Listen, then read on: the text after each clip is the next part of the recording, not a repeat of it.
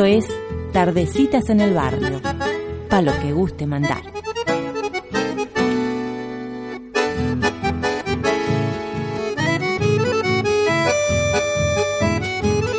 Hola, hola, hola. Hola, hola. ¿Se me escucha?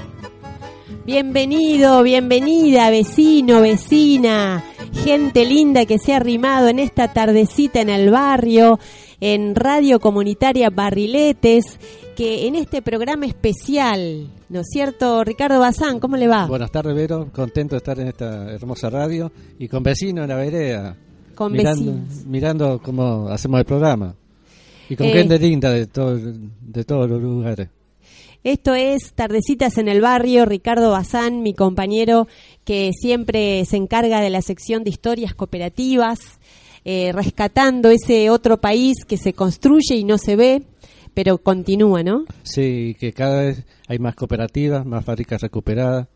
Y esto empezó hace muchos años, en el año 90, en FM de Anuca, muy solitariamente. Y ahora sigo aquí en FM Barrileta. Siempre lo dice Ricardo y lo recuerda.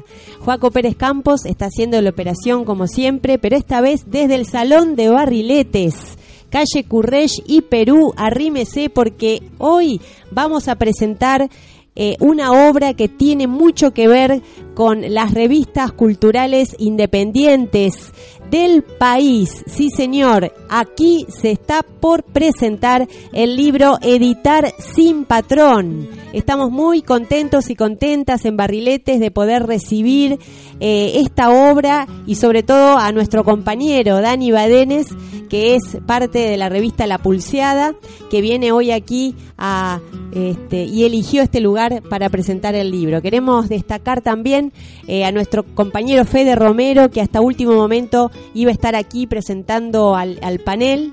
Pero bueno, le mandemos un gran saludo, capaz que nos está escuchando.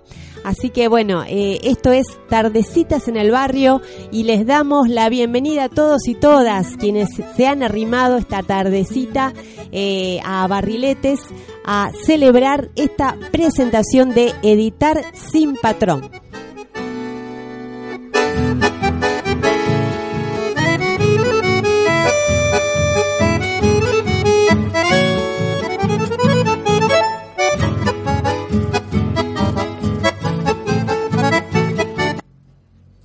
Estás escuchando Tardecitas en el Barrio por Radio Comunitaria Barriletes 89.3.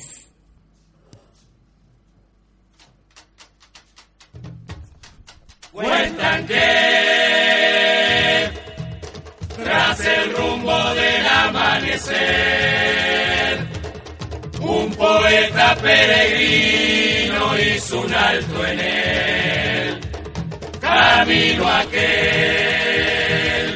Gente que hace en el día a día la maravilla de crear y de amar. con su ramito de violeta. La gente imprescindible. Enamorado de la noche, aquel poeta enamorado.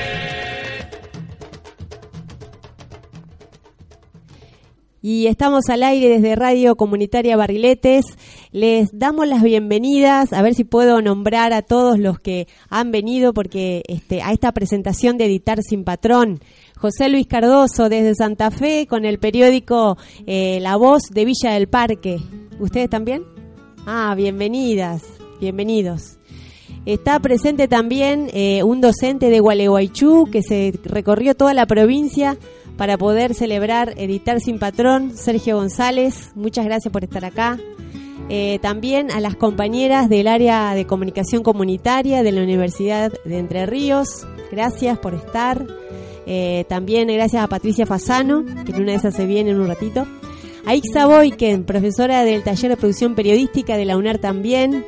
A una compañera que es de La Plata también y andaba por Paná y se arrimó.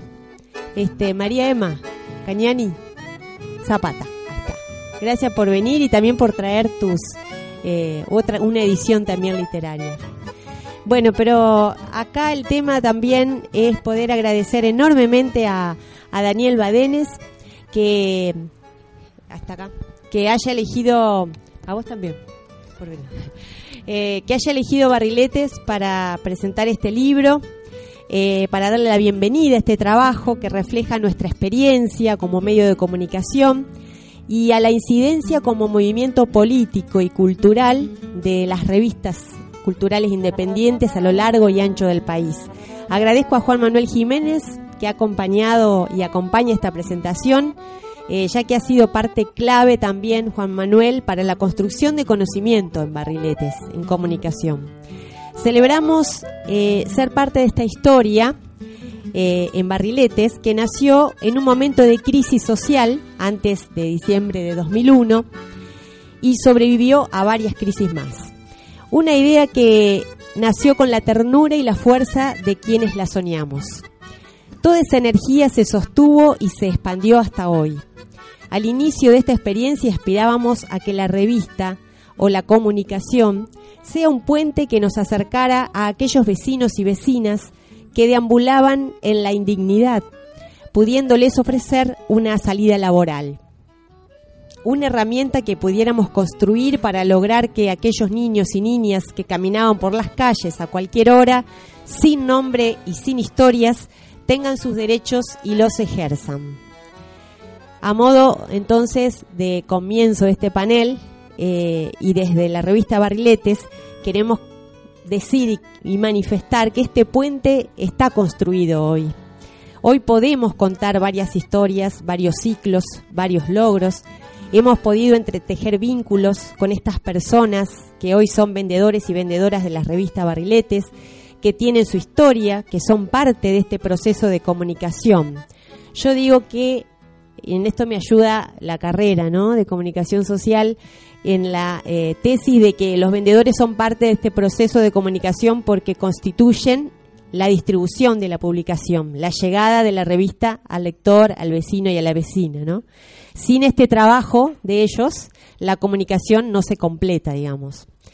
En Barrilete remontamos esta revista, pero también construimos otros territorios, territorios de infancias, con posibilidades y momentos de transformación mutua entre las subjetividades y representaciones del mundo.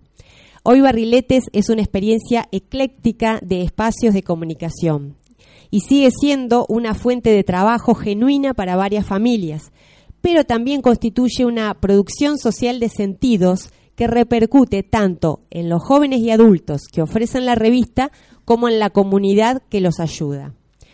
Destaco la presencia de un equipo editor que ha sabido y sabe sostener un proyecto político comunicacional que se basa en visibilizar las realidades que viven la mayoría de los ciudadanos y ciudadanas y los acontecimientos que involucran el quehacer de la sociedad civil, en tanto sector que asume la responsabilidad de transformar situaciones injustas y promover otro modo de habitar el mundo. Editar sin patrón, es un libro que identifica mucho el quehacer de Barriletes en lo que respecta al hacer caminos nuevos. Sostenemos esta publicación muchos sectores de la ciudad. En esto se basa nuestra autosustentabilidad, nuestra autogestión. La revista Barriletes es la usina de recursos económicos obtenidos con publicidades que provienen de tres sectores, empresas privadas, sociedad civil y Estado. Hablemos de gremios, colegios profesionales, sociedades intermedias, una estructura minuciosamente diagramada en base a lo que llamamos modelo de gestión asociada. Cito al pensador Camiolo, que se encuentra allá atrás, pensador y, también autor de esta ingeniería que aún se sostiene eh, en trabajo en equipo. Eh, gracias a estos ingresos podemos sostener el proyecto editorial, la sede, los honorarios, los insumos, los gastos de alquiler, la radio, la biblioteca. Eh, pero la, la autogestión no termina aquí, eso es lo que yo opino.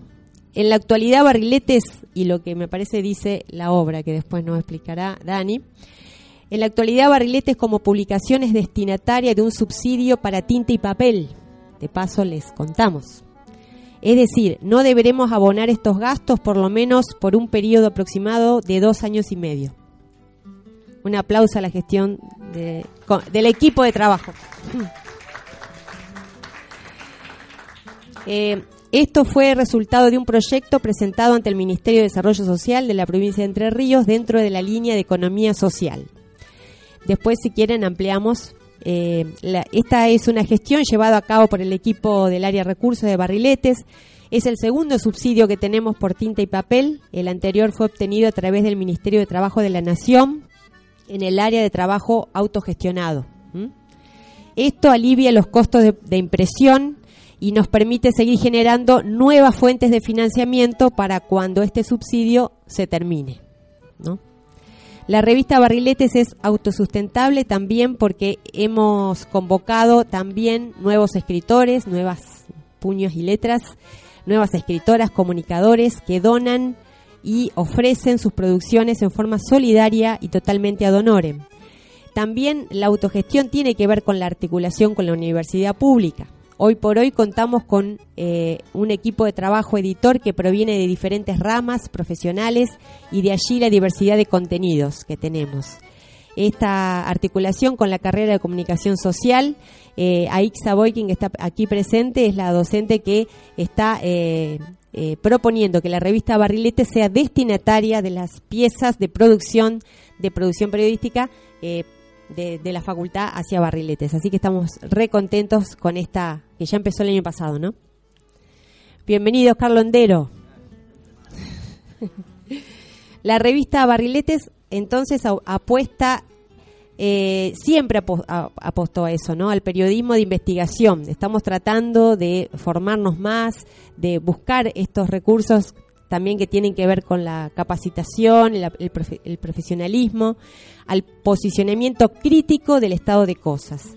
También es un lugar de comunicación para reflejar las otras áreas de trabajo que existen aquí, como puede ser los apuntes de taller que siempre publicamos. También hay lugar para la literatura, para la poesía, para los poetas desconocidos. Hay lugar para la nueva escritura y para la memoria colectiva. Cuando la realidad duele y te cierra la garganta de la bronca, están las páginas de barriletes para denunciar, para gritar, para escribir la utopía y alcanzarla. Muchas gracias.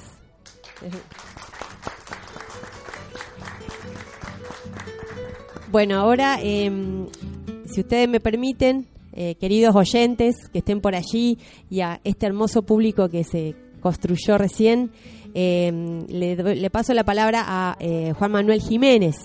Él está en representación de la Universidad Pública, es el secretario de Extensión de la UNER, este, también docente de la carrera de Tecnicatura de Gestión Cultural, eh, docente, investigador también. Eh, Juan Manuel, te agradezco un montón que estés acá. Y bueno, eh, decidí cederte la palabra antes que el compilador. Bueno, eh, buenas tardes a todos los amigos que están a todos los amigos que están acá presentes y a los oyentes que nos que nos están siguiendo. Eh, en principio, destacar siempre la presentación de un libro me parece un momento de celebración, un momento eh, fundamental, eh, men- fundamentalmente festivo, digamos, ¿no? Y en, en este caso, para mí, por lo menos do- doble o triplemente, eh, agradezco esta invitación porque me permite, este, de algún modo, volver a, a- esta casa Barriletes que, que, como decía Verónica recién, compartimos unos años de trabajo.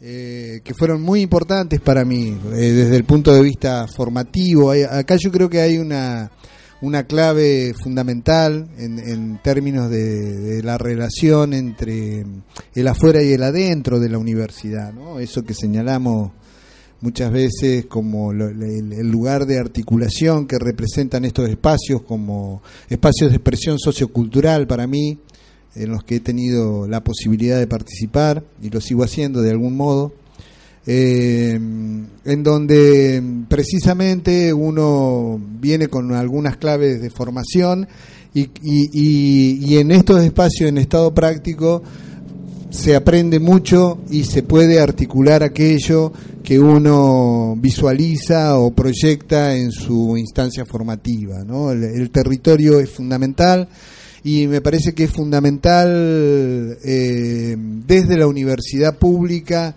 esta posibilidad.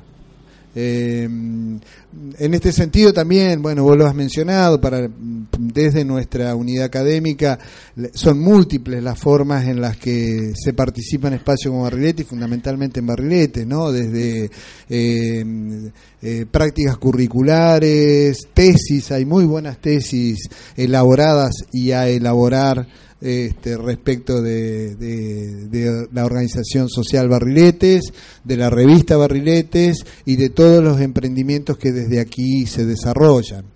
Eh, otro motivo también de, de alegría y celebración es el encuentro con Daniel, con quien nos conocemos, si bien no, no, no tenemos una relación fluida, ni podamos decir que, que somos amigos, pero nos conocemos hace mucho tiempo y nos hemos conocido en lugares precisamente de, de, de acción y militancia popular, ¿no? En algunos encuentros este, recuerdo en algunos lugares, en algunos visitando algunos centros de detención en La Plata o algunos espacios en donde los momentos duros de, la dictadura dejaron sus huellas.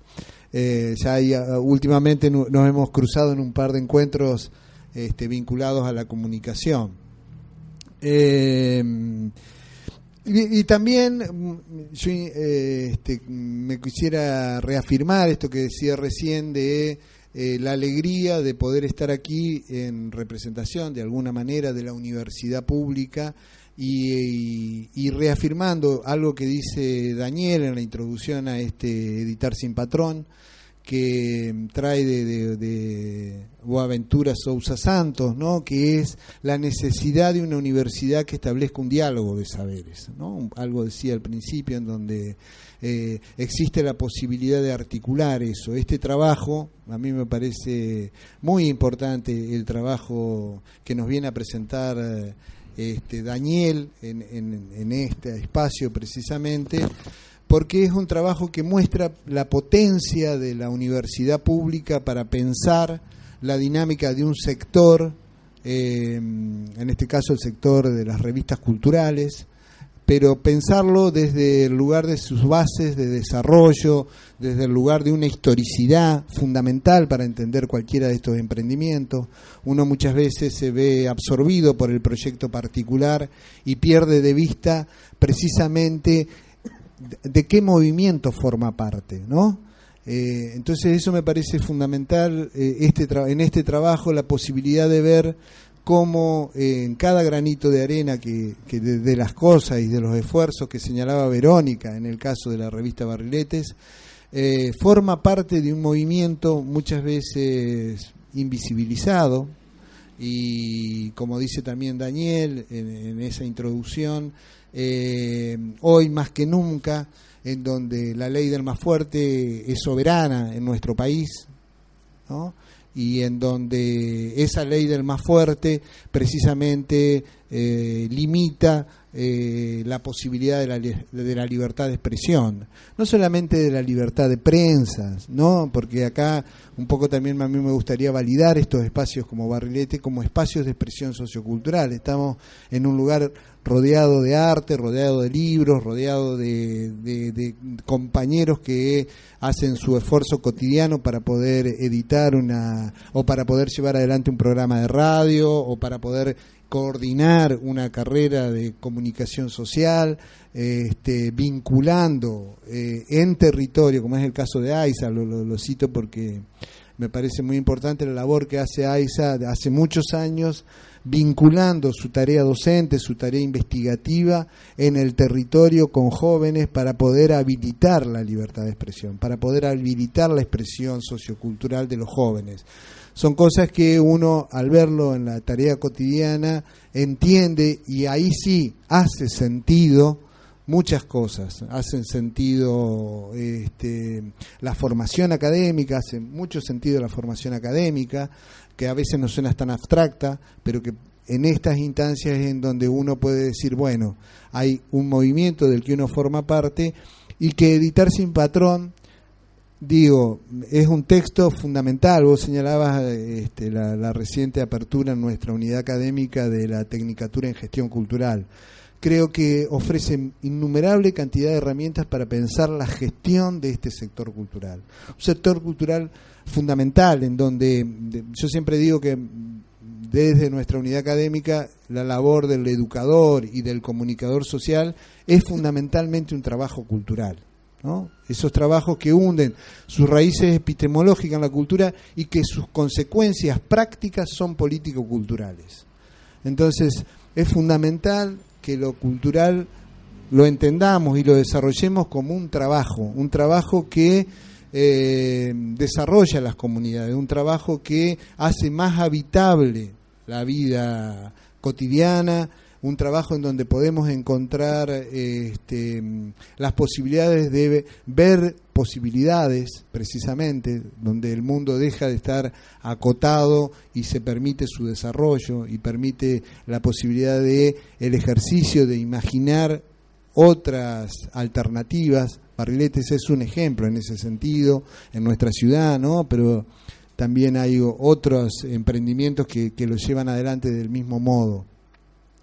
Eh, así que, bueno, en principio agradecer nuevamente esta posibilidad de, de- estar compartiendo con, con- con ustedes la presentación de, de este libro y que creo que este libro es un aporte no menor eh, y, y- en esa introducción también Daniel nos da cuenta de un, de un desarrollo que viene haciéndose este, en donde se señala a la asociación, Arecia, la Asociación de Revistas eh, Culturales de Argentina, eh, para sistematizar, para poder tener una visión más clara de lo que implica ese sector, eh, y para también desde la lectura poder mejorar nuestra, nuestros modos de gestión y nuestros modos de entendernos, formando parte de eso que decía recién, de un trabajo cultural en el marco de un contexto histórico. ¿no? Eh, este, también, seguramente nos comentará Daniel ahora, hay la posibilidad de verlo en, en, en, en historicidad, digamos. A mí me gusta más decirlo así que decir en, en, en, en una línea histórica, sino de pensar que lo que hacemos está habitado por un tiempo y viene desde un tiempo y se proyecta hacia un futuro. En ese sentido, este, bueno, ya le, le arreglé con Daniel la posibilidad de llevarme un, par de ejemplares, uno para mí y otro para nuestra unidad académica, porque creo que es un material fundamental para que trabajen nuestros estudiantes y para que puedan proyectarse también en, viéndose como actores fundamentales, como trabajadores eh, de este sector cultural. Bueno, hasta aquí, después seguimos conversando. Muchas gracias.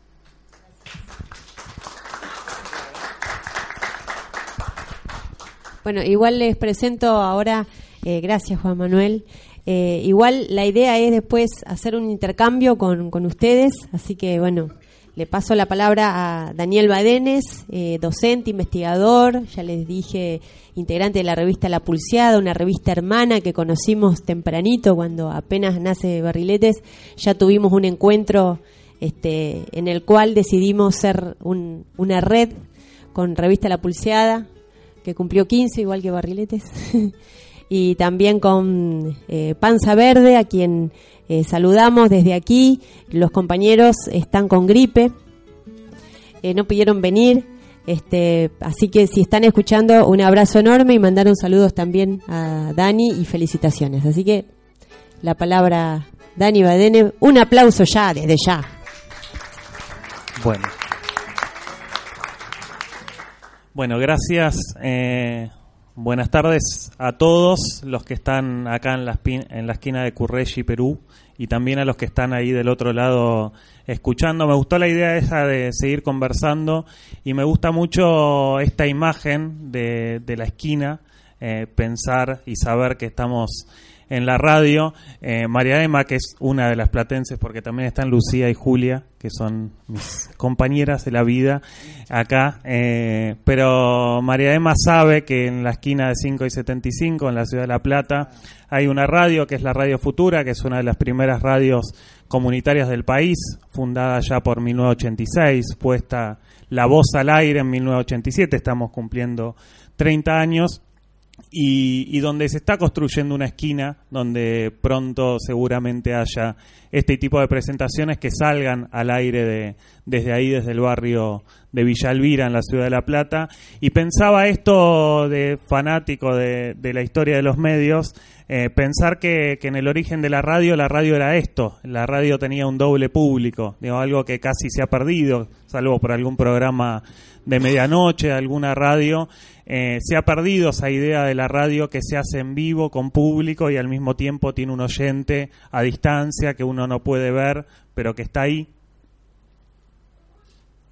Y que para los oyentes eso fue un mate, para los oyentes a distancia. Eh, y que es notable que eso que tiene tanto de vínculo eh, cara a cara, de poder después tocarse, saludarse, abrazarse, es algo que han sostenido, si se ha sostenido en la comunicación comunitaria. Digamos, hoy es eso que es una escena típica de los años 20, de los años 30, de los años 40 del siglo del siglo XX, donde las radios tenían su, estudio con un teatro y la gente iba a ver el programa de radio que le gustaba, que a veces escuchaba en la radio, pero otras veces iba a ver. Eh, en, la, en la comunicación comunitaria lo seguimos pensando y proyectando como, como una posibilidad y me parece que es algo muy... Eh, que, que, habla mucho de, esta tarde, de, de, esta tardecita que, que estamos viviendo. Eh, de paso, felicitarlos por este hermoso lugar que me hizo acordar a, a, la Radio Futura, que es uno de los espacios de los que participo. Eh, este libro tiene mucho más que ver con otros espacios de los que participo, tiene que ver, por supuesto, con esta revista La Pulseada, eh, y tiene que ver también con la universidad. Yo hace, eh, ya perdí la cuenta, pero algo así como 15 años, trabajo en la, en la universidad pública eh, y este, este libro tiene mucho de eso, de, retomo una palabra que decía Vero, que es eh, la palabra puente, la idea de construir puentes y de construir esa ecología de saberes, ese diálogo de saberes eh, que se mencionaba en, en palabras de, de, Boaventura Sousa Santos. Yo vengo de, digo, mi, mi, primer espacio, casi mi primer espacio de formación como periodista es la revista La Pulseada, una revista nacida ya por en, en, en, plena crisis del 2001. Eh, la revista es una revista hermana a, Barriletes en ese sentido, en muchos sentidos lo es, pero somos esas revistas que son, que, que son hijas del 2001. Eh, de, de, ese clima de época, de ese clima social, donde todo parecía venirse abajo y sin embargo había una acción colectiva pensando otros, otros mundos posibles todo el tiempo. Eh, y me acuerdo, yo en realidad arranqué mi vínculo con la pulseada, arranca como lector, no soy un fundador. Eh, yo estaba vinculado a algunas personas que hicieron la pulseada y me enteré que iba a salir esa revista. Y lo primero que hice fue suscribirme eh, y me la llevó a mi casa un vendedor. Digo, mi primer vínculo fue con uno de esos hacedores de la revista que es el vendedor. Después, unos años, de, unos meses después, un par de años después me sumé y, no, y no la solté nunca.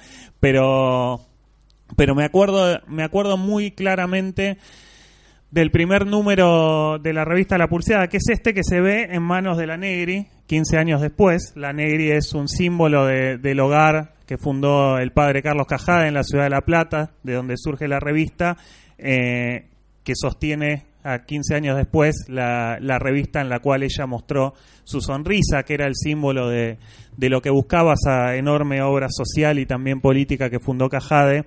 Eh, y acá hay un textito que quizás a la distancia uno diría estuvo mal ponerlo en blanco tan chiquito y demás, y esas cosas obsesivas que tenemos quienes editamos revistas, pero hay un textito que hasta, que hasta podría decir de memoria, donde básicamente la, la, idea era, y es una idea que escribió Ana Cacopardo, una compañera hoy muy conocida de, de, del mundo del audiovisual sobre todo, ella decía, bueno, el, el, texto arranca diciendo locos, dicen que estamos locos, dicen que es, que es una locura fundar una revista en esto, la revista, el primer número salió en abril del 2002, eh, la fecha prevista de salida era diciembre del 2001, se complicó un poco.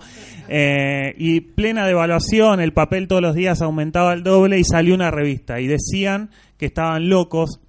Eh, y, y, ese texto decía, bueno, locos como, como en alguna, como una Navidad eh, el cura decidió pasar la noche con unos pibes que se encontró en la calle, locos como cuando tomaron esos terrenos en, en Barrio Aeropuerto para fundar un hogar, locos como cuando eh, todos decían que era imposible tener una imprenta y sin embargo se formó a esos pibes para hacer una imprenta, locos sí estamos locos.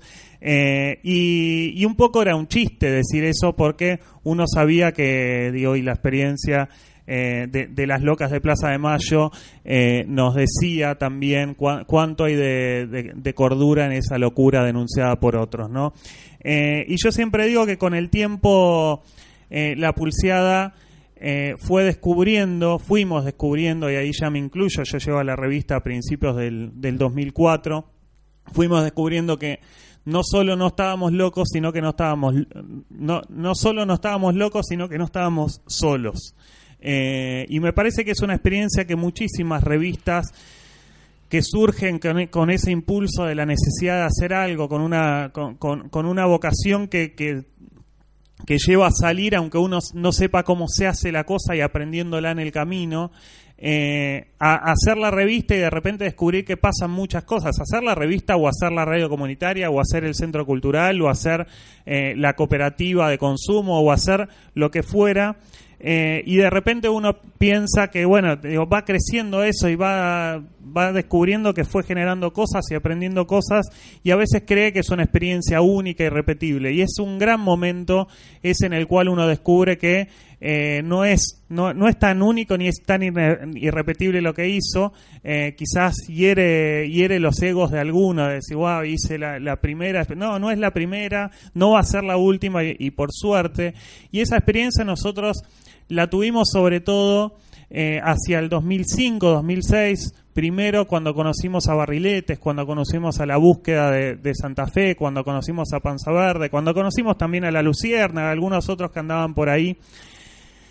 Y en su momento, en, en esos años que capaz que nos veíamos en los cumpleaños de la, de la revista, cuando teníamos tiempo de viajar y, y proyectamos, proyecto, proyectamos eh, redes que queríamos, eh, de proyectos que queríamos trabajar con el Estado, que no salieron, eh, pero gastamos un montón de mails y un montón de tinta y un montón de conversaciones de si tenía sentido o no hacer eso. Y ahí también hay aprendizaje y en su momento hasta una, una vez nos juntamos en Santa Fe y dijimos, bueno, pero esto es una red y bueno, pongámosle eh, revistas por la inclusión social en Argentina y era, era esto, la sonrisa, risa era la, la, la, la sigla. Eh, y, y, revistas por la inclusión social en Argentina fue un mail que circulábamos entre nosotros, pero que nos daba fuerza. Eh, y tiempo después eso creció, de hecho todas esas revistas, La Búsqueda, eh, Barriletes, La Pulseada, terminamos siendo parte de algo que impulsaron otros, que impulsó por ejemplo eh, el colectivo La Vaca de la ciudad de Buenos Aires, que hace la revista Mu, eh, que desde el 2011, con otra historia que está contada en el libro, entre otras cosas que cuenta el libro, fundan la Asociación de Revistas Culturales Independientes, que me parece que hay ahí un salto cualitativo de pensar, de, pensar mucho más globalmente, incluso con muchísima más diversidad. Digo, hay revistas eh, con las que uno se encuentra ahí que dice, bueno, pero yo que comparto con esta experiencia y sin embargo uno comparte el bloqueo de los circuitos de distribución, eh, comparte el, problema del acceso al papel, que digo, por, eh, no, no digo, es, completamente para celebrar el subsidio que, que Barriletes peleó y consiguió para, para poder acceder al papel y, al,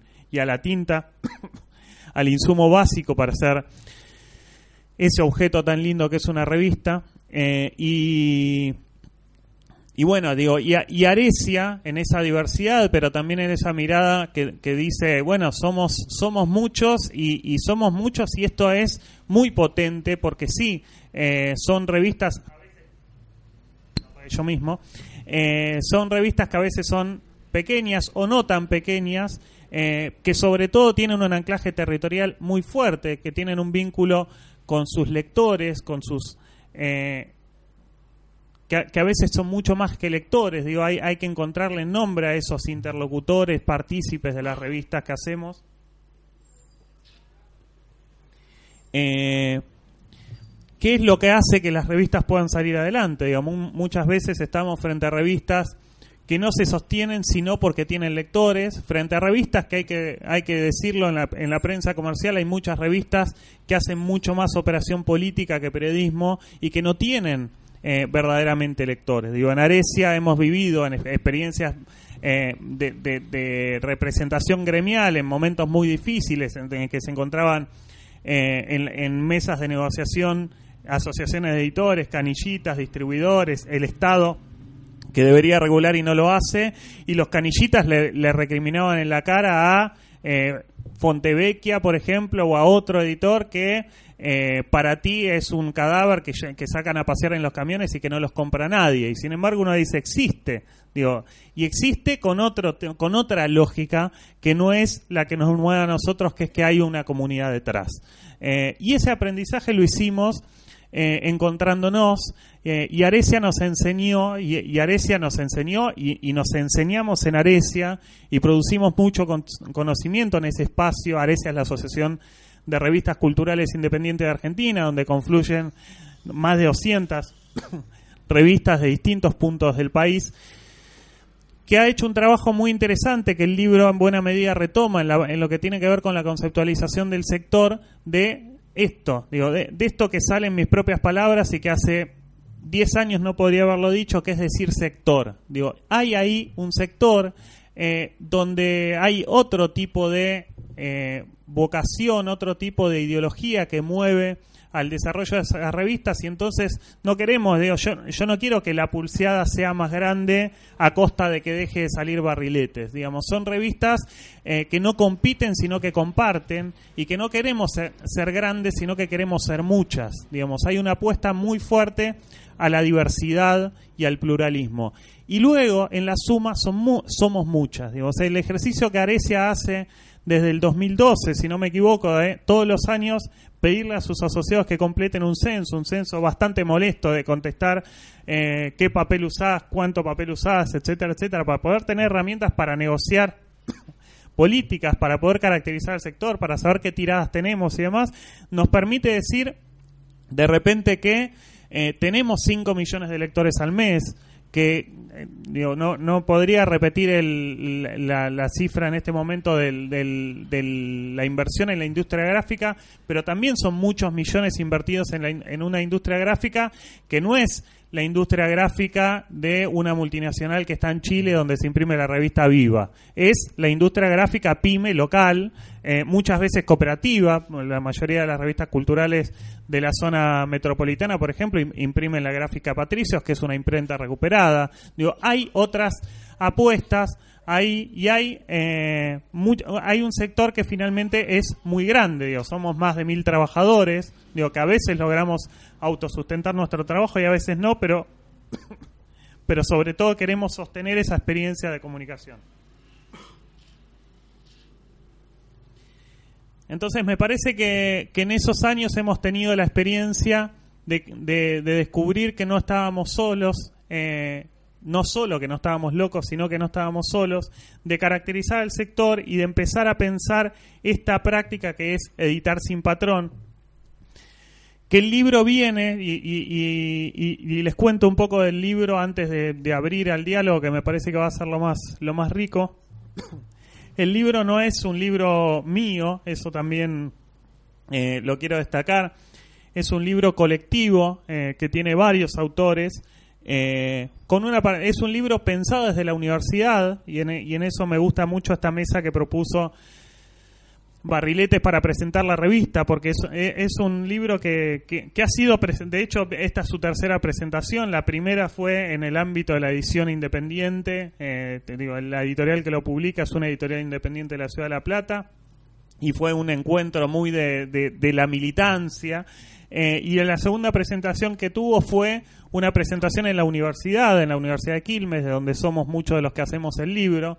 Eh, y es un libro que, que, le- interesa y le preocupa mucho pensar ese vínculo, construir ese puente, eh, construir ese puente del que hablaba Juan Manuel, construir ese puente que construimos, eh, en nuestro caso en la Universidad de Quilmes, cuando armamos en el 2009 una tecnicatura en gestión de medios comunitarios.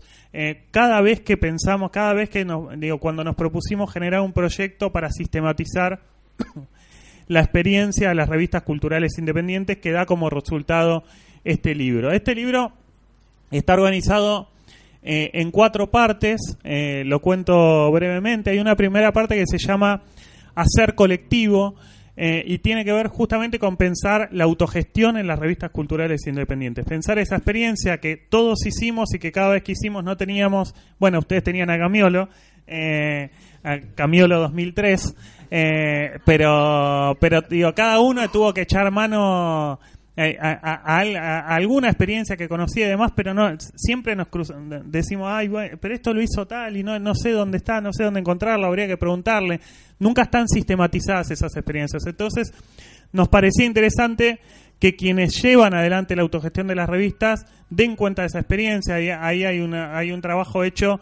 Digo, yo creo que una de las primeras tesis que, han pensado las revistas culturales en clave de la experiencia de autogestión es una tesis que en la Universidad de La Matanza hace eh, Lucas Pedula, que es además integrante de- del colectivo La Vaca, de la revista Mu, eh, y es quien escribe el primer capítulo, sintetizando esa tesis, el primer capítulo del libro.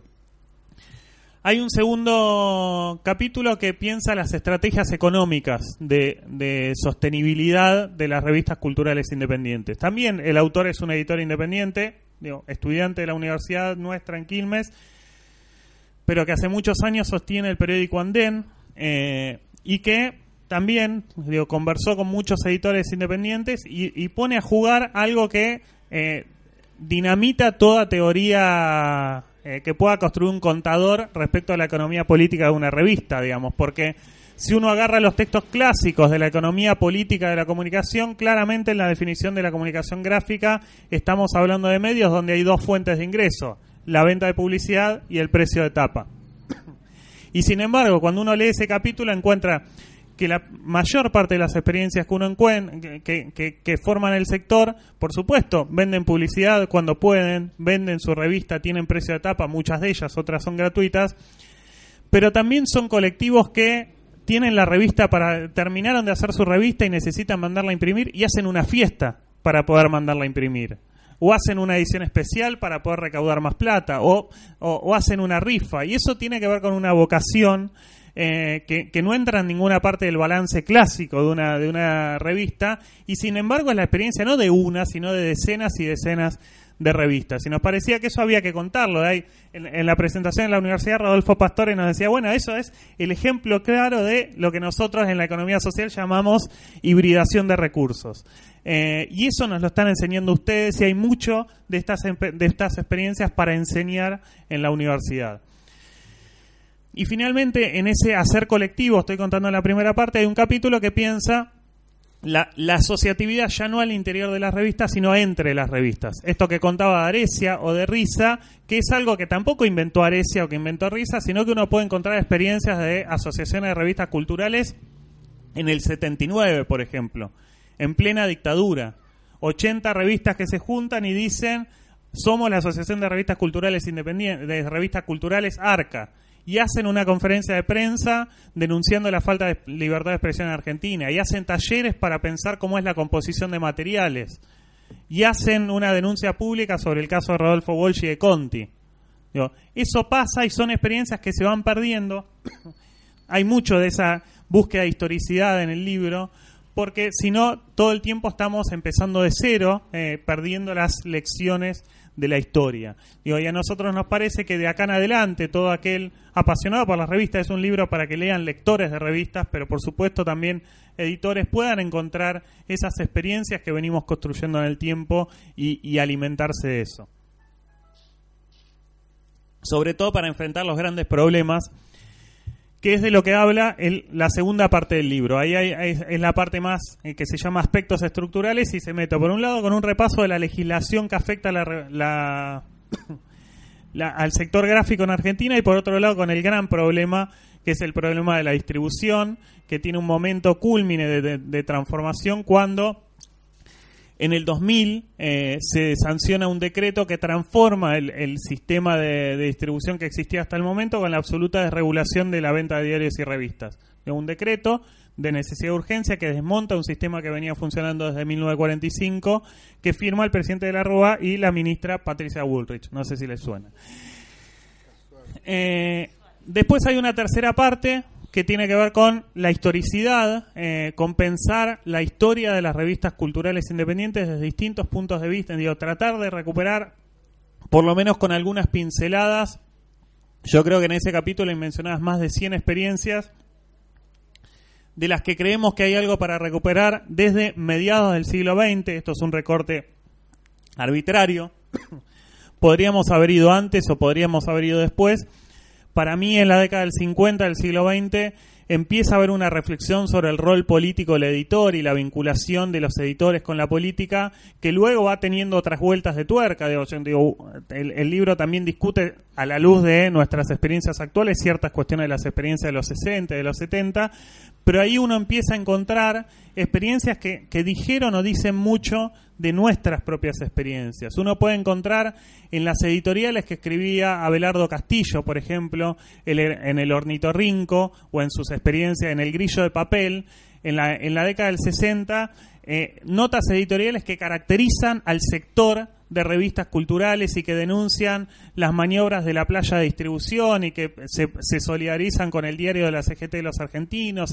Y, ahí hay también una mirada colectiva que por momentos perdemos, pero que siempre vuelve y hace que estemos de vuelta acá, acá juntos, digamos. Y hay ahí también experiencias eh, que, que, tempranamente ensayaron la forma de organización cooperativa al interior del periodismo y hay experiencias que se pensaron desde el barrio, desde el territorio muy tempranamente también, que nos enseñan mucho también de las prácticas que tenemos hoy. Y finalmente hay una cuarta parte, que son otros tres capítulos, que, se llama La época eh, y que intenta pensar, eh, que, analiza, ahí se pone en, la lista de las revistas para sostener una cosa que queremos que se sostenga y que se sostenga como tesis desde la universidad, que es que estas revistas son hoy el lugar de innovación, que si hay un lugar de innovación, y ahí Rodolfo Pastore también nos decía, bueno, los economistas tenemos el problema de que muchas veces pensamos la innovación solamente como innovación tecnológica, y acá hay mucha innovación social. Eh, y hay mucha innovación en otros planos y, este y este libro dice bueno si hay innovación si hay creatividad si hay nuevas formas en términos periodísticos si hay nuevas estéticas si hay nuevas formas de la crítica si hay nuevas narrativas hoy es en estas revistas o en muchas de estas revistas. Digo, frente a una prensa comercial que principalmente hace mucho más operaciones políticas que periodismo en serio, frente a una prensa comercial que asegura su subsistencia eh, obstruyendo la circulación de los otros. Eso es lo que hacen las grandes corporaciones. En lugar de invertir, digo, echan periodistas y compran eh, recorridos de distribución y, canillitas. Eso es hacer que la revista viva circule porque no hay otra revista, no porque tenga buenos textos, buenas crónicas y demás. Digo, frente a ese aplanamiento, frente a ese escenario tan gris de la prensa comercial que cuando hace algo nuevo lo hace copiando o cooptando a revistas independientes y eso digo también hay una larga historia de cooptación de, compra. Cuando aparece algo interesante ir a buscarlo y copiarlo comprarlo pero nunca hay riesgo digo el riesgo lo ponemos esos editores que con gran vocación y de, de intervención política cultural hacen revistas independientes finalmente esas revistas son el lugar de, donde si hay algo nuevo en el mundo de la edición gráfica es en las revistas culturales independientes, en las, es en las revistas autogestionadas y por eso nosotros decimos editar sin patrón, por eso decimos que editar sin patrón tiene un doble sentido, ese título, porque por un lado decimos sí, sin patrón en el sentido de sin jefe, sin dueño, sin, em, sin empresarios capitalistas, digo, el sin patrón que ha, identificado en los últimos años al concepto de autogestión, pero también decimos sin patrón porque son revistas que no repiten fórmulas, que no repiten moldes establecidos, que no están todo el tiempo haciendo lo mismo y repitiendo cosas que ya se hicieron, sino que están eh, arriesgando y son laboratorios de época, son laboratorios donde se está ensayando lo nuevo y es muestra eh, mucho de lo que venimos contando, es muestra de la experiencia que contaba Vero de Barriletes, de esa búsqueda de, todo el tiempo de la sustentabilidad para generar nuevos proyectos, para eh, darle un lugar a la universidad, para, para encontrarse con otros, para poder tener una esquina donde estemos acá todos juntos y podamos estar charlando de esto que es eh, la transformación de la comunicación o pensar desde la comunicación que hay otros mundos posibles y en eso estamos trabajando cada uno eh, de los días que vivimos. Gracias.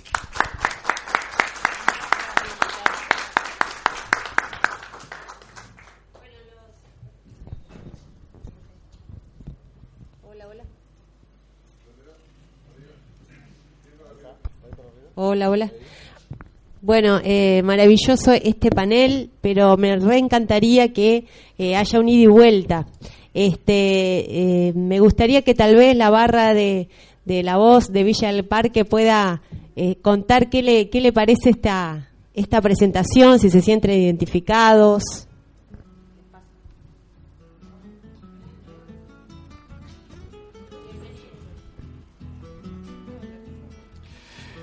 Eh, bueno, gracias por la palabra. Gracias a Eh, ustedes por realmente, nos- en primer lugar, eh, agradecer la invitación de Barriletes que nos convocó eh, y a la que nosotros nos sentimos interpelados, porque el libro viene a, digamos, a, a llamarnos desde un lugar en el que nosotros nos sentimos parientes. Eh, para la gente que está acá y para los oyentes, nosotros tenemos un diario, le llamamos diario, pero en realidad es un periódico. Le quedó el nombre de Diario La Voz porque en los 70 eh, así se llamaba, arrancó en los 60 y tuvo una vinculación muy fuerte con lo social. Eh, nace casi junto con el barrio y, tiene una historia muy interesante, muy muy pesada, que eh, gracias al trabajo de los compañeros de la Asociación Vecinal de Villa del Parque, que es eh, el órgano de comunicación que le corresponde, eh, pudo reflotarse y, y volver a, la- a las calles del barrio y a tener otra vez ese vínculo con la gente. Y decía que nos sentimos este, un poco parientes con lo que estabas planteando, porque si bien acá se habla de revistas culturales, eh, y nosotros tenemos una, una labor eh, esencialmente periodística y periodística ligada eh, al barrio, tratamos de que ese mensaje que se genera desde el mismo periódico eh, no solamente se agote en la reivindicación o en el reclamo de lo asistencial, de las necesidades que tienen los vecinos del barrio, sino que también tengan que ver con rescatar eh, el espíritu popular del barrio y también eh, ese decir que tienen las gentes del barrio. De hecho, hay vecinos que escriben cuentos eh, que no han pasado por la universidad, este, ni siquiera por la vereda, pero sin embargo tienen mucho para decir, se preocupan en la formación y, y quieren aprender. Y nosotros recuperamos eso justamente. Eh, el aprendizaje popular y lo hacemos desde el diario, pero también con talleres de capacitación que eh, tratan de darle herramientas a la gente para que sean eh, los mismos vecinos los protagonistas de ese medio de comunicación. De hecho, acá, quienes me acompañan, eh, ellos tres que están acá, esas tres mujeres y, y Marcelo, son del barrio. No, pero nosotros somos de afuera del barrio, eso es lo que quiero decir. Eh, lo importante de esta experiencia, que es una experiencia que nace en el barrio, que está formada en su 80% por gente del barrio, que se viene formando para eso.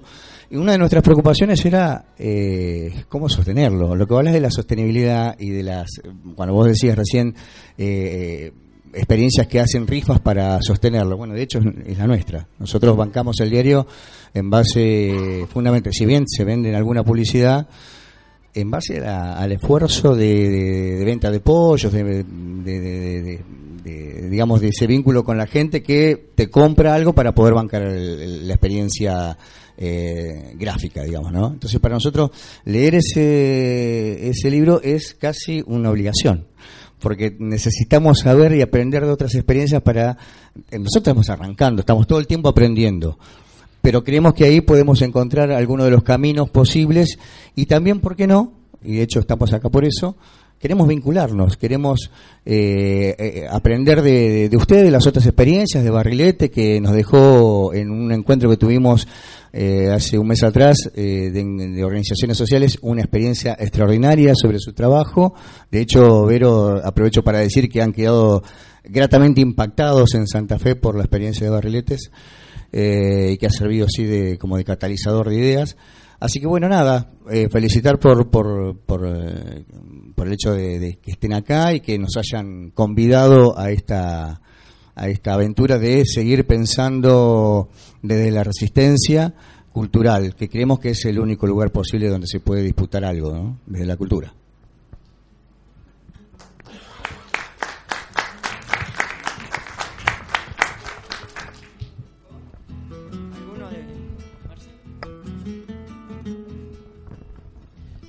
Buenas tardes. Este, bueno, yo también me sentía identificado con lo que decías. eh, bueno, no me acuerdo de tu nombre, Daniel. ¿sí? Eh, cuando decías que era un, un lector, bueno, yo también vecino lector del diario La Voz, y así también me fui enganchando, ¿no? Porque veía que en el diario escribía a mi hija, y cómo no voy a escribir yo, este, o cómo no voy a hacer nota, ¿no? Porque era una cuestión que a mí me llama, me lleva también el hecho de investigar y de y de, y de preguntar y, de ver en el camino cosas que los demás no ven y poder plasmar en papel y de esa manera que otros también las vean, lo que yo puedo llegar a ver. Eh, bueno, el diario nos da muchas alegrías, inclusive el hecho, como decía José, de juntarnos para, para, para poder bancar el diario, eh, los encuentros, el trabajo, el esfuerzo, las discusiones, cómo hacer para acá, esto es una cuestión también que nos sirve para eh, llevar adelante otros proyectos también en las cuestiones económicas. Es todo, todo un aprendizaje, ¿no? Y, y, bueno, estar en, en, la voz es un espacio más que importante. Eh, lo decía recién un compañero, donde los vecinos participan, escriben, eh, nosotros mismos tenemos esa gran posibilidad de, de ver, estar en un lugar donde ni creíamos que podíamos llegar a estar, ¿no? Eh, como dice José, es necesario por ahí leer eh, tu libro, eh, por las experiencias, para conocer más. y bueno, uno también viene de años también de una radio comunitaria, escuchaba muy atento lo que decías de, de La Plata, de esta radio, viene con muchas ganas de conocer, ver todo, viste, cómo laburan, qué es lo que hacen, en una cuestión para después, no es por querer llevar, sino para la experiencia llevar a mis compañeros de la popular también, ¿no?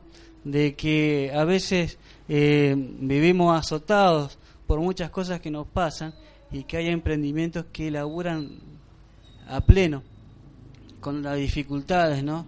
Y que eh, son esas cuestiones las cuales tenemos que dejar de lado y como dice una compañera siempre poner el norte, no tener la mirada fija y no dejar caer tal vez eh, esas cuestiones que tenemos eh, en nuestro corazón, en nuestro interior, y que no se vayan por los problemas que puede ser monetario o puede ser cualquier cosa, ¿no? Que la institución pueda seguir siempre viva. Eh, así que bueno, para mí me parece doblemente una experiencia gratificante y tremenda por lo que tiene que ver con la revista, que me abre un gran panorama, eh, lo que tiene que ver con la radio, que ya voy a llegar y voy a preguntarte cosas también, voy a llevar cosas grabadas seguramente. Y bueno, gracias, gracias por, por la invitación.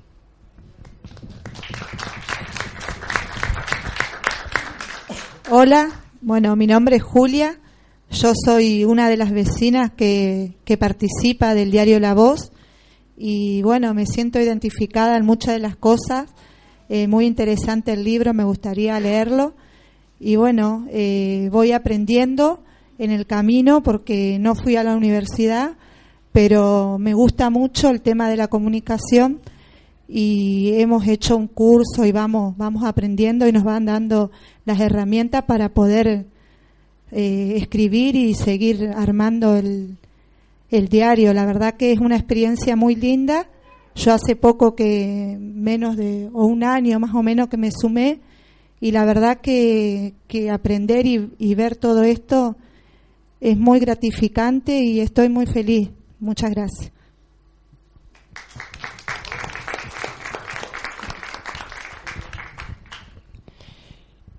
María.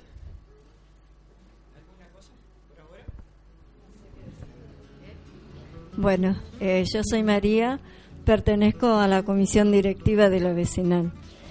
Eh, bueno, yo un poco quería decir que este periódico nació allá por el año 68 y nació por una necesidad de comunicarse entre los vecinos.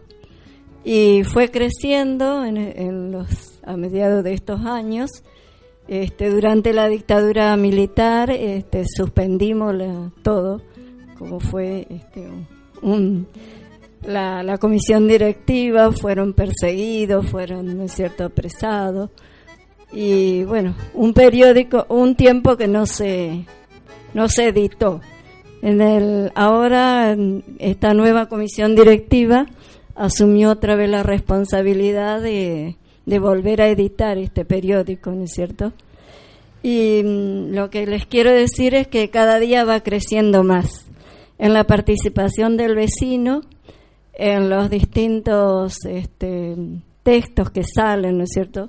Ahora no solamente se escribe sobre el barrio, sobre las necesidades, sino también a veces se analiza los problemas, ¿no es cierto?, fuera del barrio que tiene el país, a nivel político, a nivel social, dentro de nuestras posibilidades, que a veces también es muy difícil opinar, porque nosotros pertenecemos a un barrio, el periódico, la vecinal es una vecinal este, no apolítica, es política pero no partidaria. Entonces muchas veces tenemos que tener mucho cuidado, pero no dejar de informar, ¿no es cierto?, de decir las cosas como son. Y eso es muy difícil. Para que caiga bien en el barrio, para que tengamos el apoyo de todos los vecinos y también de la comisión directiva que es tiene una línea política, ¿no es cierto?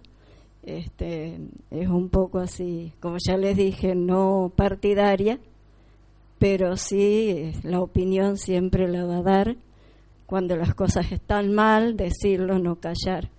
Como dice ahí nuestro diario, no callar ante las injusticias.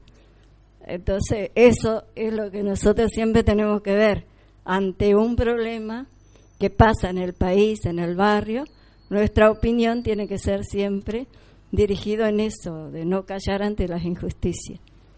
Y bueno, nada más, creo que. Gracias por invitarnos. A mí me parece que lo que, bueno, yo soy Pochi, hace seis años que estoy y llegué un día porque me convocó María, porque no sabían cómo hacer para empezar a difundir las cosas que estaba haciendo la nueva comisión directiva. Y al llegar eh, hubo que rascar un poquito y estaba todo. Estaba el nombre, estaba el formato y estaban los principios, no solamente vecinalistas, sino los principios en la comunicación. Entonces lo que nosotros siempre decimos es que en el 2011 se recuperó la voz de Villa del Parque. Y a partir de ahí viene un gran andar, un gran caminar. Y aquí, eh, a partir de las exposiciones de ustedes, a mí me, mm, o sea, me aparecían algunas cuestiones, ¿no? Es decir, lo propio de lo nuestro es la voz de- desde abajo. Y los que venimos a, a aportar, a ayudar, a poner lo que tenemos al servicio del barrio, un poco eh, el, imperativo que tenemos es que no sea nuestra voz ni la interpretación de nuestra voz, sino hacer que la voz sea la voz de la gente del barrio. Y eso te lleva a que hay que respetar procesos. Y eso te lleva a que eh, el neoliberalismo y las inundaciones destruyeron el barrio. Es un barrio que es ejemplo de lucha popular, es un barrio que fue eje de la organización popular en los 60-70, y la voz de Villa del Parque que uno eh, puede hojear, histórica, eh, era una voz combativa, era una voz plural, como dijo María, de bandera verde, pero una voz con una línea política al servicio de la verdad y de la justicia. Hoy, eh, para poder respetar la voz del barrio, eh, nos interpelan los tiempos de los procesos. Entonces, cuando yo los escuchaba, eh, me planteaba hasta cuándo y, a- y hasta dónde y cuál es la medida de la espera y de la, eh, irrupción eh, de una de una línea. Eh, nuestra propia comisión directiva, como decía la María, también tiene contradicciones propias, como en todos los grupos. Y esta etapa histórica este, no tiene nada que ver con eso de la grieta, sino que nos destruyó culturalmente. O sea, así como en los 60 estaban los cañones, los medios de comunicación hegemónicos eh, taladraron la cabeza. Entonces, la señora que, cuen- que cuenta José, que redacta cuentos, eh, mira la realidad desde TN. Y, cómo eh, es- a ella le incluimos y a ella la respetamos, pero a la vez a ella le vamos ayudando o vamos acompañando un proceso para ir viendo la realidad en la cual estamos parados. Ese es nuestro desafío hoy. Ese es nuestro desafío hoy. Le pongo una anécdota chiquitita. Eh, como decía María también, eso de que ponemos cosas eh, no solamente del barrio, sino realidades históricas. Nos animamos a poner la foto de Milagro Salas, la foto de Milagro, y coincidía con el aniversario del Che. Y en los recordatorios lo pusimos al Che. Eh, vino el rum rum de decirnos cada vez son todos K. Entonces nos hizo replantear, nos tenemos que callar, tenemos que cambiar el lenguaje, tenemos que seguir diciendo eso, pero a lo mejor de otra manera.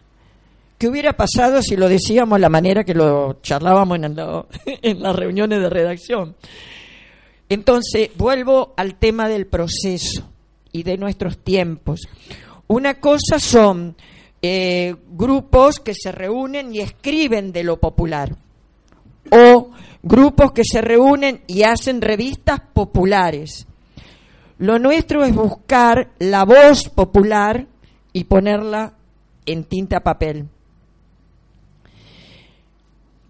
Para eso nos estamos formando, nos dimos cuenta el año pasado y a través de un PACE de extensión universitaria tenemos un proyecto de comunicación popular y para la formación de comunicadores populares por dos años de la Universidad del Litoral y teníamos la locura, creíamos que todas las instituciones iban a saltar de alegría, iban a poblar los talleres. Y en los talleres estamos nosotros y un par o un grupo de vecinos que se prendieron, pero las instituciones, la ficha todavía no le cayó o tal vez es demasiado trabajo o, ¿me explico?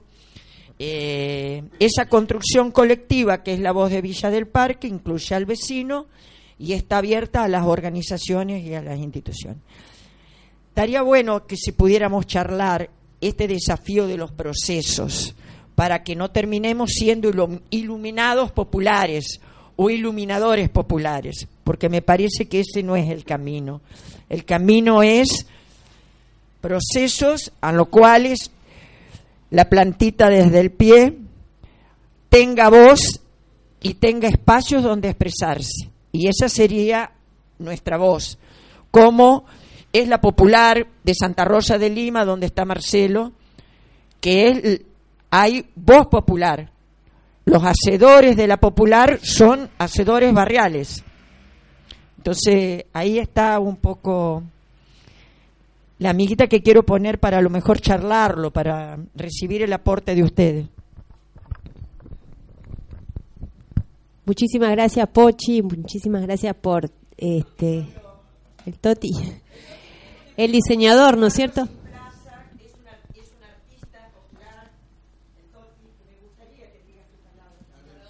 Toti.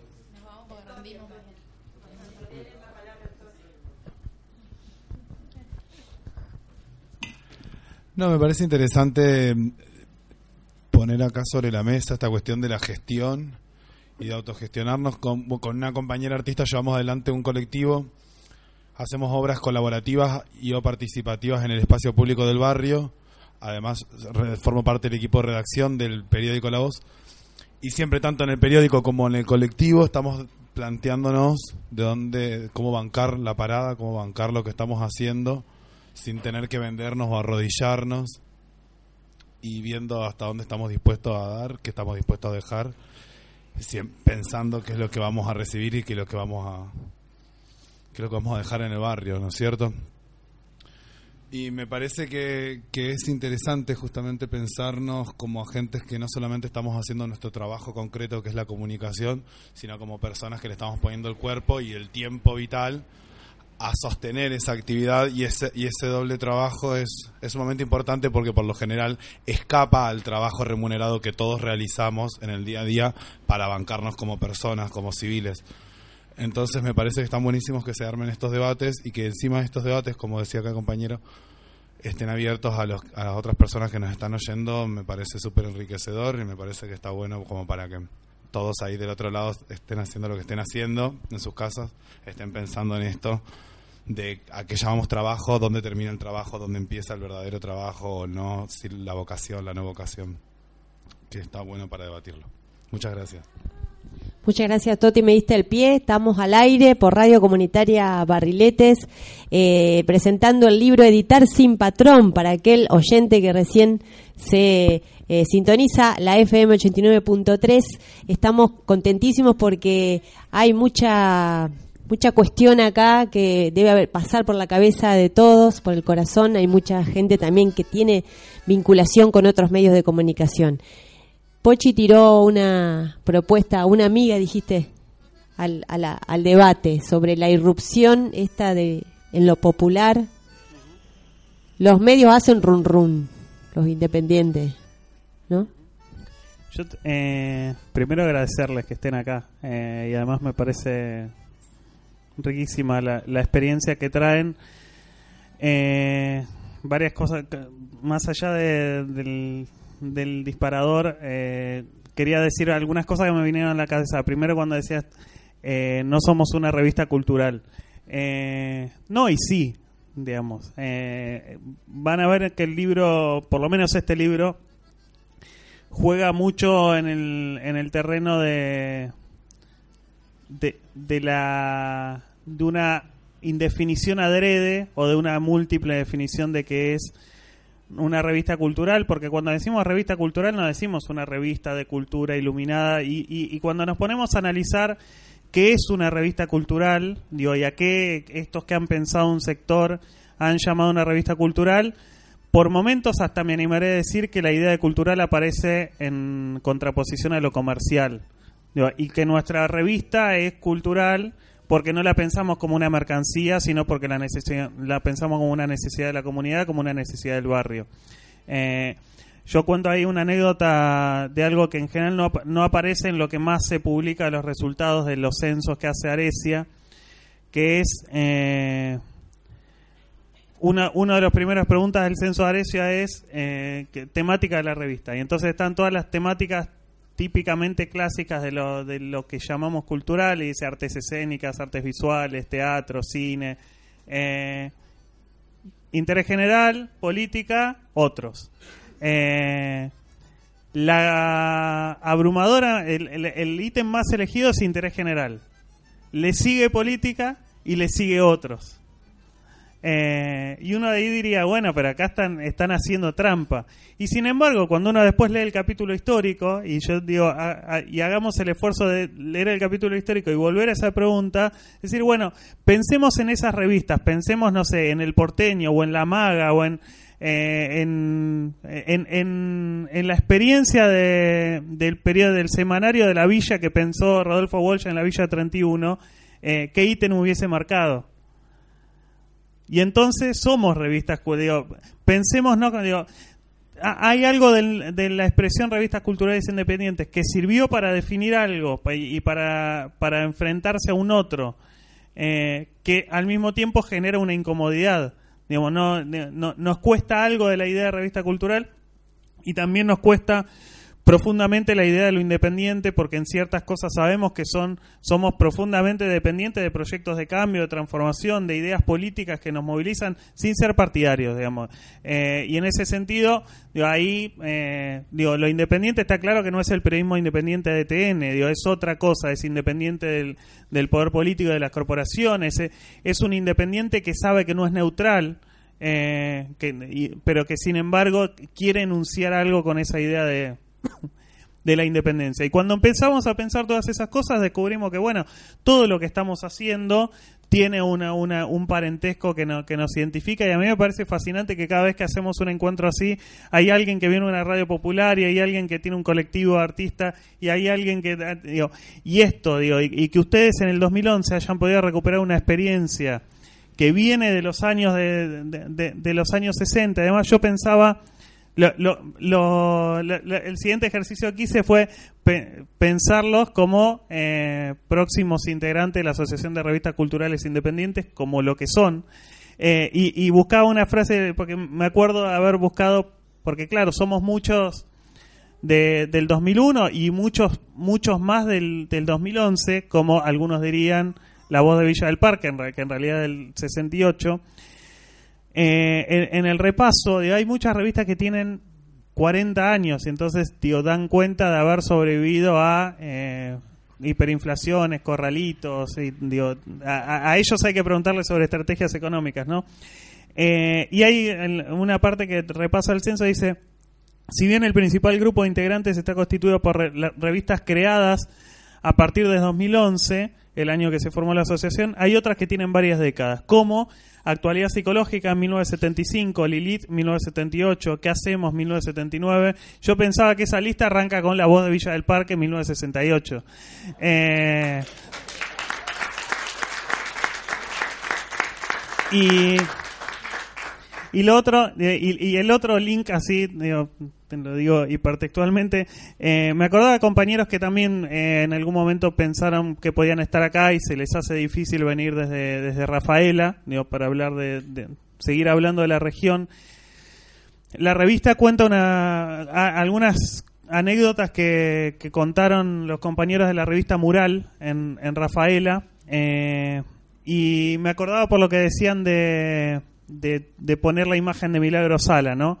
Eh, y esto, una, anécdota que contaban, bueno, de, de ellos dicen, en Mural no hay patrón, no hay editores, eh, que dicen que sale o no, dependiendo las decisiones se toman de manera colectiva y democrática. Con la revista apostamos a otra forma de construir y trabajar en un medio.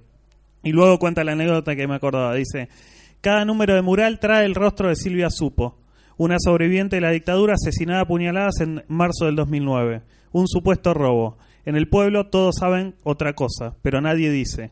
La imagen de Supo en la contratapa de la revista no es una buena estrategia para salir a vender publicidad, sí para mostrar que otra comunicación es posible. Y ellos contaban eh, que, digo, en, confianza, que muchos eh, comerciantes del barrio les pagaban la publicidad y le pedían que no le incluyan.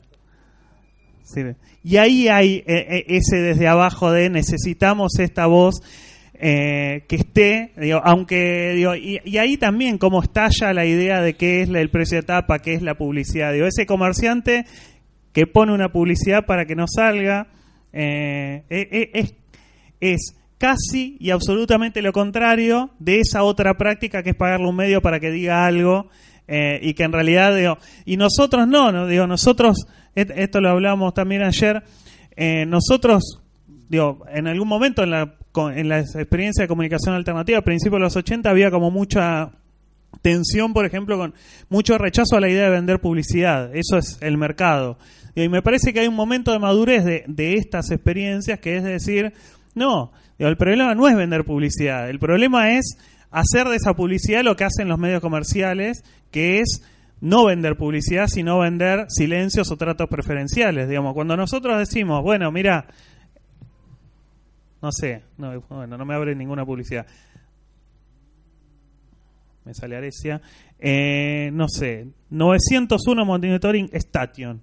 Eh, compraste un espacio de publicidad, no, compla- no compraste trato preferencial, no compraste... Digo, en la publicidad hemos tenido muchas experiencias de eh, empresas que ponían publicidad, digo, no sé, Metrovías, eh, estaba en los primeros números y no le gustó el informe sobre las privatizaciones. Y bueno, loco, yo no voy a dejar de pensar lo mismo, lo que pienso.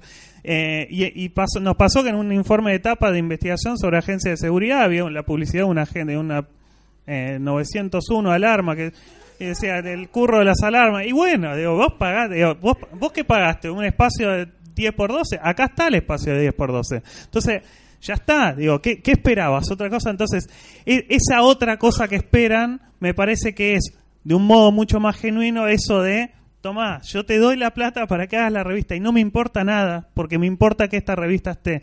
Y me parece que ahí está el proceso. Eh, y después, por supuesto, tenemos ese problema que lo comparto profundamente, que a nosotros en, en la experiencia de la pulsea nos pasó particularmente, nos pasa particularmente con la voz de los pibes, digamos, una revista que por su origen, digo, la revista es del 2002, pero tiene 30 años de historia previa con un digo con una obra social muy orientada. Digo, el cura, bueno, eh, la, la experiencia más inmediatamente previa de, de la, a la revista es la formación del Movimiento Nacional de los Chicos del Pueblo, cuyo grupo de prensa que recorrió el país de, la Quiaca a Buenos Aires en esa primera marcha del 2001 fue el que tuvo la idea de hacer una revista que después es La Pulseada. Y entonces la revista siempre tuvo un particular interés por los temas vinculados a los derechos de los niños, niñas, adolescentes y, en la provincia de Buenos Aires dio la batalla por derribar el régimen de patronato y demás. Y, y en muchas oportunidades tuvo eh, sus secciones y demás. Hay una sección que se llama Barullo, eh, que la hacen los pibes de casa joven y antes la hacían los pibes de- del hogar. Y claro, vos tirás ahí temas y, y- y- muchas veces las opiniones de los pibes sobre la seguridad, sobre eh, la- el aborto, sobre el, el tema que vos quisieras que hablen de cierto modo no es la, la políticamente correcta. Y entonces, ¿cuál es el lugar de esa voz? Eh, que me parece que, que- ahí está el proceso, digo, de poder darle lugar a esa voz y al mismo tiempo eh, tener un, un, un- un movimiento permanente, estos talleres, esta, esta línea editorial, este estar discutiendo todo el tiempo que te permite poner en jaque eso. Digo, y, y, la receta no la tengo y, y nada, digo, como decía antes, no hay, como que estamos rompiendo fórmulas establecidas.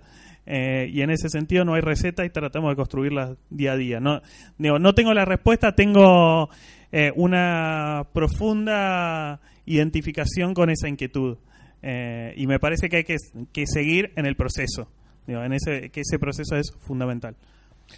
Sí, de- solo agregar una cosita nomás, que me parece, no es una receta, pero sí por lo menos es una certeza que tengo. Que existan esos espacios no es lo mismo que que no existan. En primer lugar, uno pierde de vista muchas veces, porque quisiera que el espacio tomara otra dinámica o fuera de otro modo, que la existencia del espacio ya es fundamental. Y después algo que, que, se dice en el libro, por lo menos en, en lo que leí, que me parece que, que lo, lo central de estas propuestas y de este trabajo está en otro modo de ver, digamos, ¿no? Y eso y esa dinámica para poder modificar el modo de percibir, para poder ver de otro modo, también necesitan de esos espacios abiertos permanentemente. Y en- a través de los talleres, a través también de un entendimiento, hay como un sentido común establecido en donde el conflicto es eh, algo que está mal o es una anomalía, ¿no? Parece que también uno mismo tiene que trabajar en entender que el conflicto es constitutivo y que hay que que esos espacios son espacios para tramitar ese conflicto. Si no los hubiera, no habría posibilidades de remover esos núcleos duros que se solidifican y se calcifican y se esclerosan con el gran aporte, por supuesto, de toda la maquinaria eh, mediática que trabaja para eso, ¿no? Entonces, estos espacios más micro, más grandes, más son fundamentales en su existencia y en la tramitación permanente de estos modos de ver esclerosados, de estos modos de ver que, que como dice también, vos hablabas de una, de, un, de una persona, de una compañera a lo mejor mayor, pero también en lo, eh, tuve oportunidad ahora hace poco de estar en una actividad que se desarrolló en la Escuela Guadalupe, en el barrio de La Floresta, y me sorprendía escuchar algunos, algunas expresiones de sentido común en pibes que, que hablaban de sí mismos, pero en una clave que los autoincriminaba. ¿No? Pero eso que pasaba en ese momento dio la posibilidad de que otro compañero le señalara eso, y eso ya fue una instancia, para mí, no quiero decir que, que la haya modificado el pibe su manera de ver, pero que existiera otro compañero que señalara esa situación ya fue una instancia importante en esa tramitación. Me parece que, espacios como los de ustedes, como, como de todos los que estamos hablando, son fundamentales en su existencia y si hay algo que no debemos este, abandonar es precisamente que existan como tal y que podamos tramitar allí todas estas cuestiones.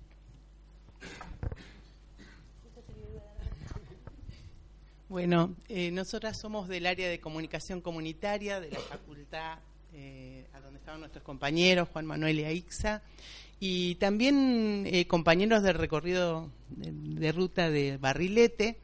Eh, es un placer realmente estar en, esta presentación del libro, escuchar lo que ustedes están comentando, porque eh, justamente es como la carnadura de nuestro trabajo también. Nosotros estamos en, en, la universidad, pero estamos desde un lugar de, de pensar la universidad desde un lugar de la extensión, del terreno, como dice Boaventura, que lo señalabas desde un conocimiento, aportar al conocimiento pragmático, ese conocimiento que es el, trabajo de, las comunidades y de la comunidad de saberes, de un montón de gente que en general queda fuera del discurso oficial, del, discurso hegemónico.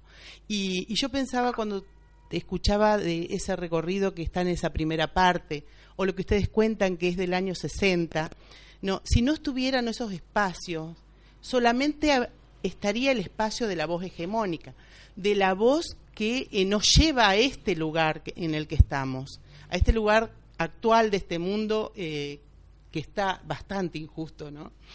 Entonces, poder estar trabajando en, en contra o disputando un espacio de ese discurso oficial, de esa matriz oficial, desde cualquier lado, inclusive desde la universidad, generar un pequeño corrimiento, porque no es no, no, podemos grandilocuar lo que hacemos, pero son pequeños espacios desde lo que pueden hacer ustedes, lo que podemos hacer nosotros, lo que nosotros podemos contribuir a eh, generar un espacio a partir de los talleres o de una técnica que no es una técnica en sí, sino es una técnica con una epistemología, con una metodología, con una posición política.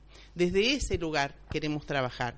Y eso es un poco lo que venimos haciendo en pequeños espacios desde la facultad, desde el área, en la cárcel, en soberanía alimentaria, en, en organizaciones, en trabajo con organizaciones y buscando justamente eh, ampliar un poco esa brecha de la, de la voz silenciada y construir, como decía hace un rato, la, de, porota dijiste, pocha, como decía Pocha, eh, construir desde un proceso la palabra, no construirla pensar eh, que uno tiene, uno cree que tiene la verdad, ¿no? Uno disputa la verdad oficial, pero también piensa que la, la de uno es una verdad pero ponerla en discusión, eso es lo importante, y bajar cada vez más, eh, conocer cada vez más el desconocimiento, o como dice también Boaventura, desaprender, desaprender de, esto que nos estamos constituyendo, porque como vamos, eh, vamos hacia un abismo.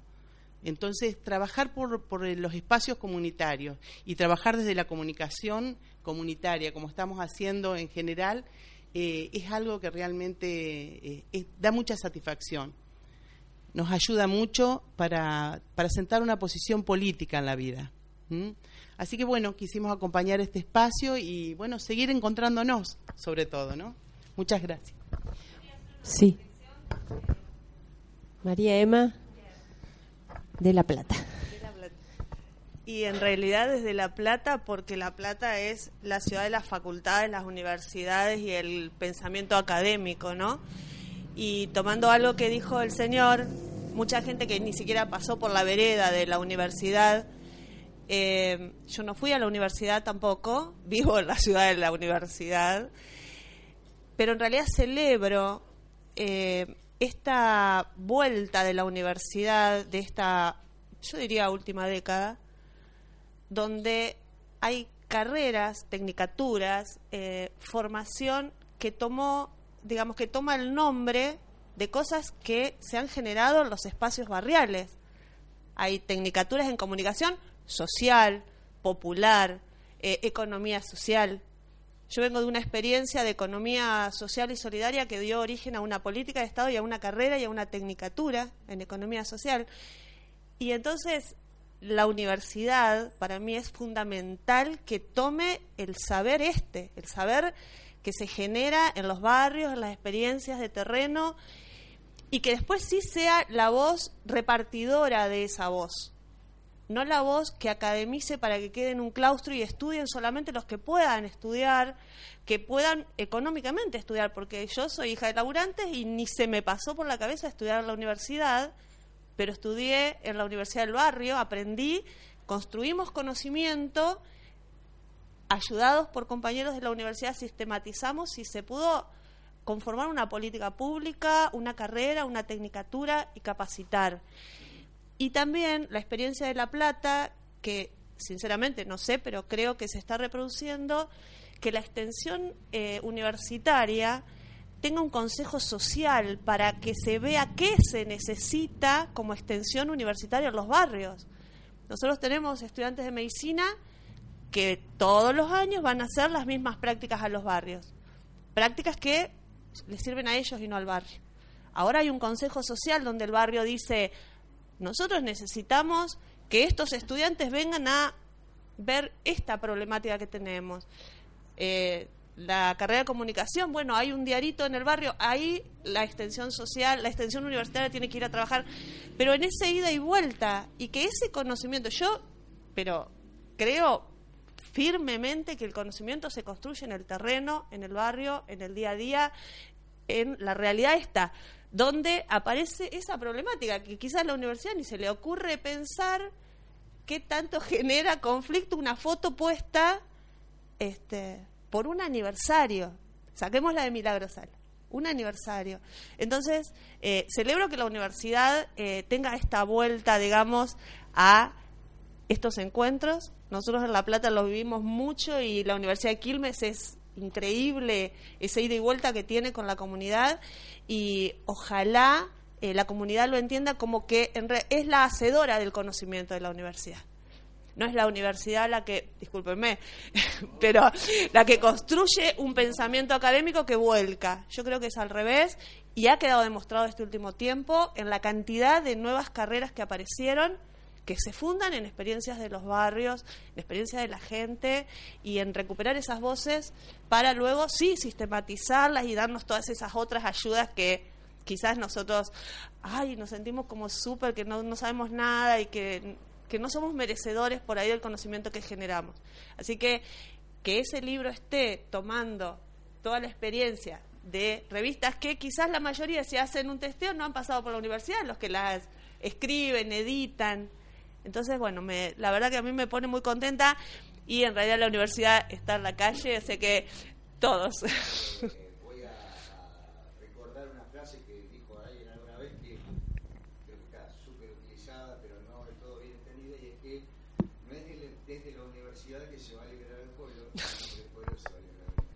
Exactamente.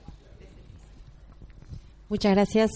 Eh, ahí está. Sergio González de Gualeo Aichú nos va a contar Ajá. de bueno, su yo pertenezco a una cooperativa que se llama Río de los Pájaros y tenemos una radio FM que no sabemos bien qué es todavía, la estamos construyendo, la estamos definiendo y tenemos un mensuario digital, no tiene que ver con lo que ustedes hacen, con respecto a que nosotros no imprimimos, no tenemos esa dificultad de imprimir, de buscar papel, tinta, ese tipo de cuestiones, los costos realmente son inferiores, aunque el objetivo es eh, llegar a una producción impresa. Eh, lo que hacemos es eh, hacer un medio de comunicación, no es periodístico. La idea es que escriba el que tenga algo que decir, nos importa el contenido, no como está dicho. Después, si alguien no sabe escribir, nosotros lo ayudamos para que eso sea leíble. Por lo tanto, la idea es dar voces, por eso se llama Voces de Inclusión. Y escribe gente de todos lados, de Paraguay, Brasil, Chile, Argentina. Eh, analfabetos nos cuentan a nosotros lo que quieren contar, nosotros lo escribimos. No tiene un formato definido porque hacemos cualquier cosa. Eh, puede ser un audio con imágenes, puede ser un video, puede ser un escrito. Eh, la línea editorial claramente tiene que ver con esta idea de eh, romper con lo naturalizado, con el sentido común construido y con la construcción de un de una propuesta crítica, ¿no? Que esas verdades dadas por hechas eh, sean puestas en cuestión y que sea material de insumo y de debate para otro tipo de organizaciones. A nosotros nos preocupa mucho la cuestión política, por lo tanto producimos también algunos documentos que tienen cierto perfil académico y algunos también de cierto renombre periodístico, con el fin de poner en cuestión eh, debates políticos. Esta idea, por ejemplo, de clase política, ¿sí? por ejemplo, ¿no? Si los políticos son una clase, estamos en el horno porque se supone que deberían ser pueblos, pero bueno, eh, estas ideas, ¿no? Eh, lo que sí me gusta mucho y quiero marcar esta pequeña diferencia, que creo que no es pequeña, sino que es sustantiva, es que lo que ustedes hacen es ponerle piel. Lo que ustedes hacen no es tomar el dolor de las personas o las alegrías, como lo hacemos nosotros, como una mercancía para vender un producto y luego ver cómo podemos lucrar con eso, sino que lo que hacemos es testimoniar lo que ocurre, ¿sí? Eh, dejar que ese dolor, que ese clamor popular o que esas alegrías compartidas tomen cuerpo y puedan ser compartidas por los demás. Saber lo que nos pasa, compartir espacios vitales. Me parece que esa diferencia es fundamental porque eh, en un mundo donde todo está mercantilizado y donde el individualismo neoliberal, que para mí es muchísimo más que una cuestión económica, sino que es una propuesta antes que nada cultural, ¿sí? Eh, viene a avasallar y alienar a las personas, estas pequeñas voces sumadas son miles de opciones para romper esa pretendida hegemonía que nunca ocurre en su totalidad. Y la prueba contundente de eso es que ustedes hoy están acá. Así que felicitaciones compañeros y la liberación está, porque estamos acá, ¿no?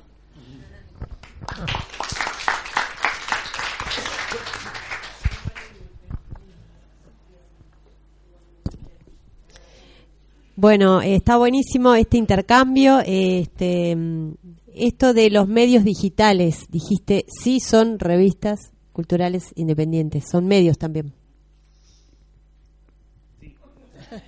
Ah, ya estaba, lo, lo tomé como una afirmación. Eh, pero bueno, no, también como... Hay un porcentaje alto. De... Sí, como decíamos de... Tenemos de- aquí un periodista también, nuestro compañero Carlos Ondero, editor responsable de accesolibre.co, eh. También hace rum rum, mucho. Sí. No, lo que quería decir es el, el propio libro, eh, la, la Asociación de Revistas Culturales Independientes incluye revistas culturales que son impresas y revistas culturales que son digitales. Eh, y el libro da cuenta de las dos experiencias. Por supuesto, eh, hay algo ahí del vínculo con el papel que moviliza, digo, cuando ustedes dicen, bueno, el objetivo es tener una... Hay algo que el papel genera que todavía nos sigue atrayendo eh, y eso hace que quizás tenga un poco más de, de fuerza, eh, pero de, de- presencia, quiero decir. De hecho, una, cu- cuento una anécdota del, del armado del libro que que está contada en alguna nota al pie en la presentación, que es que para el sector, para la parte que yo les contaba de, aspectos estructurales del sector, eh, estaba prevista un capítulo que nunca llegó a estar, digamos, que en algún momento el libro había que cerrarlo, entonces quedó afuera del libro, pero en el esquema original había un capítulo que era el papel, como una historia una historia del papel, una economía política del papel para entender cómo está concentrado, quiénes le importan, por supuesto la, la, la, la vergüenza histórica que es el robo de papel prensa, digamos, pero mucho más que eso también, eh, las políticas arancelarias, eh, discriminatorias, etcétera, etcétera. Eh, y yo digo, y ese capítulo no está, y pensándolo a posteriori yo decía, bueno, mejor que no esté, porque quizás eh, eso hubiese inclinado mucho a la balanza a pensar que las revistas son solo papel. Y yo creo que, eh, sobre todo los últimos capítulos, claramente hablan casi que el, repaso de dónde están las nuevas estéticas, las nuevas narrativas, las nuevas formas de la crítica, da cuenta de revistas papel y de revistas digital, ida y vuelta, digamos, eh, y que en todo caso, si uno tuviese que pensar las problemáticas del sector, yo siempre digo, hay, hay en el debate, siempre nos costó mucho instalar el debate de la necesidad de una ley que regule y fomente el sector, porque en relación a las revistas, a diferencia del audiovisual, donde uno tiene el espectro radioeléctrico que es finito y entonces hasta, hasta el liberalismo asume que hay que regular, eh, en, en el caso del, del sector gráfico, luego del digital, aparece la idea de que la mejor ley es la que no existe. Y si uno piensa eso, si, si uno recupera ideas que en, realidad también vienen del liberalismo porque la doctrina antimonopolios norteamericana ya a fines del siglo XIX hablaba de el concepto de facilidades esenciales. ¿Qué son las facilidades esenciales? Son infraestructuras o cuestiones básicas que todos necesitan que esté, que, que, na- que nadie que nadie puede construir solo, que todos necesitan que esté, eh, una, una autopista y demás. Entonces se hablaba de la necesidad de garantizar, de, de leyes que regulen el acceso a, a- facilidades esenciales.